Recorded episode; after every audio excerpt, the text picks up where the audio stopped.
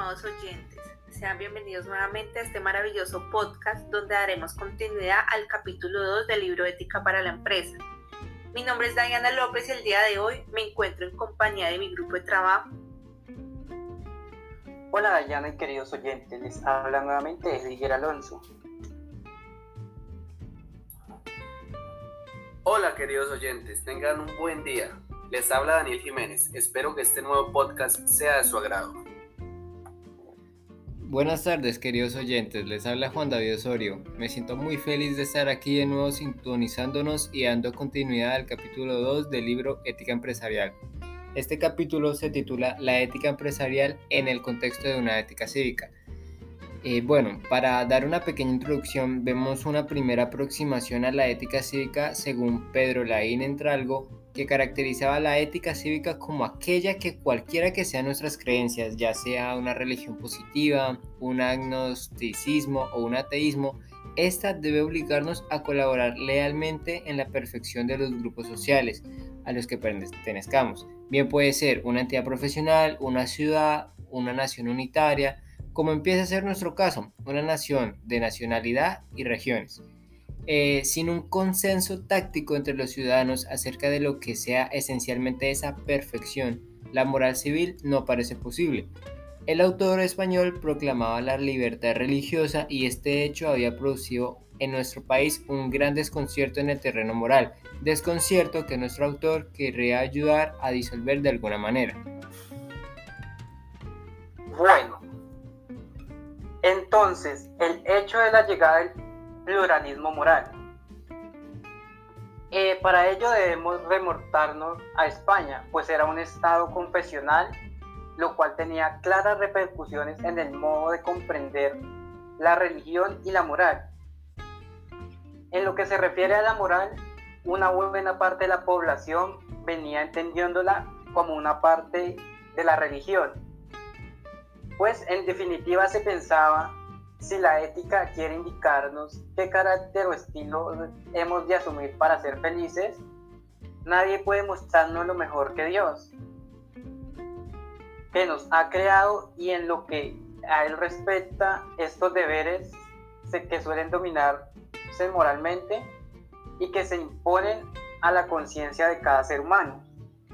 Sí, claro, compañero Ediger. Respecto a lo que nos dices, ¿dónde se fomentaría la obligación moral si no es voluntad de Dios? Sí, claro, Dayana. Por lo tanto, desde esta perspectiva que la moral debería quedar asumida en la religión, se tomará como saber para forjar un estilo de vida o para llegar a dar decisiones justas si así lo requiere. Muy interesante lo que nos comentas, compañero.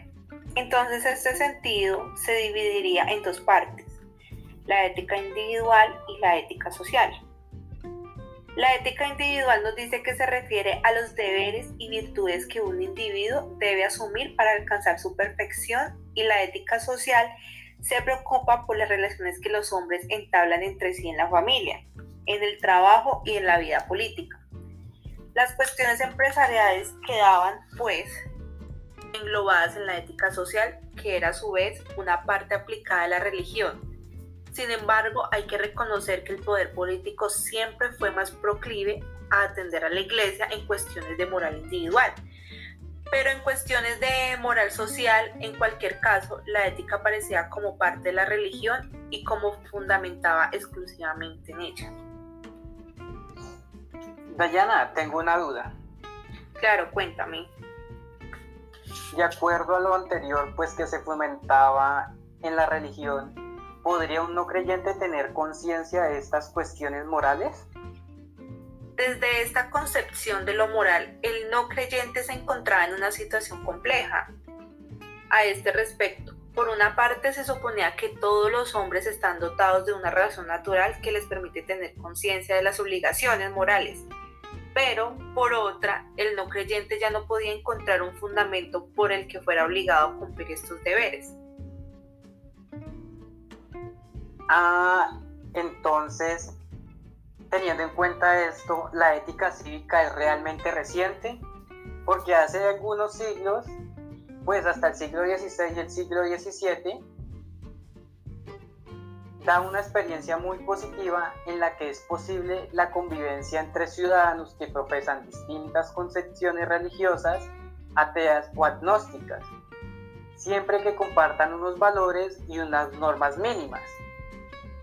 Pues esto se debe de, a que las guerras de religión habían sido especialmente crueles en Europa y se habían manifestado con su crueldad lo más nefasto de la intransigencia de quienes son incapaces de admitir que alguien piense de manera distinta.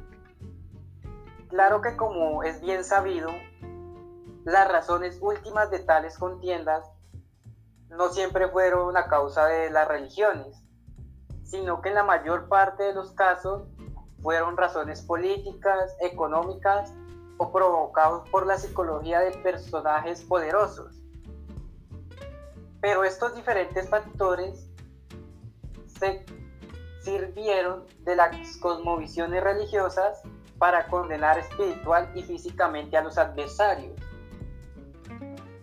con la pretensión o la intención de impedir a toda costa el pluralismo.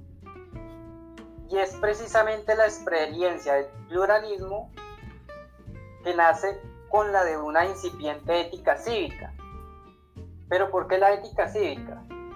Porque la ética cívica consiste en un mínimo de valores y normas que los miembros de una sociedad moderna comparten, sean cuales fueren sus cosmovisiones religiosas, agnósticas o ateas, sus filosofías políticas o culturales.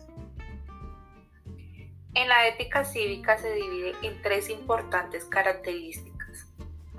La primera son los mínimos, es una ética de mínimos, significa que lo que comparten los ciudadanos de una sociedad moderna no son determinados proyectos de felicidad, porque cada uno de ellos tiene su propio ideal de vida buena, dentro del marco de una concepción del mundo religioso, agnóstico o atea, y ninguno tiene derecho a imponerla a otros por la fuerza. Una sociedad pluralista es entonces aquella que conviven personas y grupos que proponen distintas éticas de máximos, de modo que ninguno de ellos puede imponer a los demás sus ideales de felicidad, sino que a lo sumo les invita a compartirlos a través del diálogo y el testimonio personal. Por el contrario, es totalitario una sociedad en la que un grupo impone a los demás su ética de máximos, su ideal de felicidad de suerte que quienes no la comparten se ven coaccionados y discriminados. Sin embargo, el pluralismo no significa que no haya nada en común, sino pues todo lo contrario. Está la segunda característica, que es la ética de ciudadanos no súbditos. Precisamente porque es un tipo de convicción al que nos lleva la experiencia propia o ajena, pero sin imposición. La ética cívica solo ha sido posible, posible en las formas de organización política que sustituyen el concepto de súbdito por el de ciudadano porque mientras se considera a los miembros de una comunidad política como súbditos, como subordinados a un poder superior resulta difícil, por no decir imposible, que tales súbditos van a tener capacidad suficiente como para poseer convicciones morales propias en lo que respecta a su modo de organización social. Está la tercera característica que es la ética de modernidad. Esta época como en la entrada de los hombres en la mayoría de edad en virtud de lo cual ya no quieren dejarse guiar como andadores por autoridades que no se hayan ganado su crédito a pulso, sino que quieren orientarse por su propia razón. El, paternalismo de los gobernantes va quedando desde estas afirmaciones deslegitimado y en su lugar entra el concepto moral de autonomía, porque aunque la ética y la política no se identifican, están estrechamente relacionados entre sí, como lo están también con la religión, el derecho de suerte que un tipo de conciencia política, como es la idea de, la idea de ciudadanía, están estrechamente ligados a un tipo de conciencia moral como es la ética de autonomía. Bueno, como siguiente punto encontramos los contenidos mínimos de una ética cívica donde encontramos tres subtemas. El primero son los valores de la libertad, igualdad y solidaridad. Primero que nada, hay que aclarar que la ética cívica nace entonces de la convicción de que los hombres somos ciudadanos capaces de tomar decisiones de un modo moralmente autónomo y por lo tanto de tener un conocimiento suficientemente acabado de lo que consideramos bueno, así como para tener ideas moralmente adecuadas sobre cómo organizar nuestra convivencia sin necesidad de recurrir a los proyectos de autoridades impuestas. Eh, de igual manera, la noción de igualdad en este concepto no significa igualitarismo porque una sociedad en la que todos los hombres fueran iguales en cuanto a contribución, responsabilidades, poder y riqueza, es imposible alcanzar si no es a través de una fuerte dictadura, que es justo lo contrario de la autonomía que acabamos de reconocer. Igualdad significa entonces poder lograr igualdad de oportunidades en donde se puedan desarrollar capacidades corrigiendo las desigualdades naturales y sociales. Eh, bueno, encontramos la libertad o autonomía, que son, como recordamos, los dos primeros valores que recogió como suyos aquella Revolución Francesa en 1798, de la cual surgió la Declaración de los Derechos del Hombre y del Ciudadano y son efectivamente dos de los valores que componen el contenido de la ética cívica. Para finalizar, el tercero es la fraternidad, que con el tiempo las tradiciones socialistas, entre otras, transmutaron en solidaridad, un valor que es necesario encarnar si verdad creemos que es una meta común de conseguir todos los hombres que se realicen igualitariamente en su autonomía. Eh, bueno, como segundo subtema encontramos los derechos humanos. Como es sabido, los derechos humanos reciben el nombre de derechos morales porque aunque son la clave del derecho positivo, no forman parte de él. No son derechos legales, sino que pertenecen al ámbito de la moralidad, el cumplimiento de lo que debe ser. Esto se refiere a que no viene castigado con sanciones externas al sujeto, por eso decimos que forman parte de la ética cívica, concretando sus distintas generaciones de valor de libertad, igualdad y solidaridad. En efecto, la idea de libertad es la que promueve los derechos de la llamada primera generación, es decir, los derechos civiles y políticos que resultan inseparables de la idea de ciudadanía. Las tradiciones socialistas, por su parte, ponen en cuestión qué tales derechos pueden respetarse si no vienen respaldados por una seguridad de materiales y de ahí que la aspiración a la igualdad sea la que guíe el reconocimiento de la segunda generación de derechos. En el libro también se hace mención al valor de la solidaridad ya que se refiere a un tipo de derechos que no pueden ser respetados si no es por medio de la solidaridad internacional. Me refiero al derecho a la paz o el derecho a vivir en una sociedad en paz, al derecho a un medio ambiente sano. Eh, para finalizar, encontramos el tercer subtema, el cual es la tolerancia activa. Naturalmente, resulta imposible la convivencia de diferentes proyectos de vida feliz, si quienes lo persiguen no son tolerantes con aquellos que tienen un ideal de felicidad distinto. De ahí que la ética cívica fuera naciendo al calor de distintos escritos sobre la tolerancia como una actitud sumamente valiosa. Ahora bien, la tolerancia puede entenderse solo en un sentido pasivo, es decir, como una predicción a no meterse en los proyectos ajenos por simple comodidad, o bien en un sentido activo como una predisposición a respetar proyectos ajenos que pueden tener un valor aunque no los compartamos. En conclusión, la tolerancia pasiva nos sirve de base para construir un mundo juntos, pero para construir hace falta tolerancia activa. En este espacio el autor nos habla de la ética empresarial en el contexto de una ética cívica. El autor nos dice que no es posible una ética empresarial sin una ética cívica. Hace referencia a lo que es la bioética. Resalta que desde que el individuo nace posee el principio básico de trato, que es el ser igual con todos los seres humanos.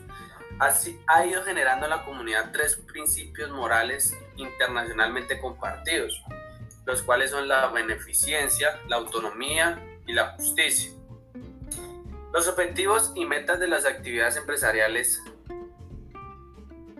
son la satisfacción de las necesidades humanas después de dar inicio a un proyecto, a la creación de una empresa, además de inyectar pues, la mano de obra. Por lo tanto, todos cooperan con todos por sus necesidades básicas, individuales y colectivas. La empresa busca explotar las capacidades al máximo de sus trabajadores o colaboradores, pero estas metas no son posibles sin aplicar o dar uso de los valores de libertad, igualdad y solidaridad. Teniendo en cuenta que hay valores que pueden acreditar o desacreditar algún producto o un servicio de la empresa. El respeto, la honradez y demás valores hacen dar un plus en las relaciones internas y externas por medio de cooperación en lo que conjuntamente aspiran los grupos de interés de la empresa, dando paso después, en un segundo plano, a la creatividad, la iniciativa y el espíritu de riesgo. Además, afirma que no es posible una ética cívica sin una ética empresarial. En efecto, hablando específicamente de los temas de derecho, políticos, periodismo, empresariales, etc., se escuchan bastantes críticas por el hecho de que para llevar alguno de estos roles no se puede ser correcto. En materia no va con la moralidad. Dando como solución poner todas estas diferencias, ya sean las comunes, las peculiares, diferentes, para entrar en igualdad y asimilar diferentes tradiciones. También destaca unas funciones de la ética cívica que además de ser relevante el hablar de los mínimos, estas nos resaltan las siguientes funciones. La primera, criticar de inmoral a aquellos que violen o no usen tales mínimos. Y la segunda, diseñar proyectos que incentiven los mínimos. ¿De dónde se generaron estas funciones?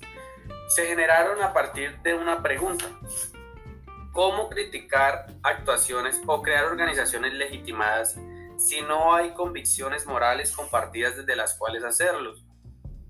Entonces, eh, esto se puede resumir en la frase que dice que para predicar hay que aplicar. También establece una relación muy estrecha entre la ética, el derecho y la religión. Relación que también tiene sus diferencias muy puntuales. Tres formas de saber práctico estrechamente conectadas entre sí. Si, realiza, si se realiza un acto de derecho o político con buena fe, se estará dando uso a la moralidad y estará en línea con la religión, siempre pensando colectivamente. Pero también hay tres formas de saber práctico que no se identifican entre sí. Por ejemplo, un asesinato. Hablo un asesinato en el aspecto religioso no está bien. En la religión, después de que sucede un asesinato, viene un perdón. Que eso es lo correcto en la religión. En la política, sucede un asesinato, se lleva un debido proceso, se castiga y se le pone una condena, una sanción y ese es el camino correcto del, derecho. Entonces, ¿quién promulga el mandato? En los diferentes contextos. En la religión, pues Dios. A través de la revelación, magisterios, libros, demás cosas. En el derecho lo promulga un cuerpo legislativo, alguien que tenga la facultad, que tenga la capacidad para ello. En lo moral o en lo ético la misma persona es la que lo promulga, la persona de cada quien, de cada hombre. Destinatarios del mandato. En la religión somos todos los hombres. En el derecho son los miembros de la comunidad política. En la moral, la persona de cada hombre. ¿Ante quién se responde? En la religión, ante un Dios.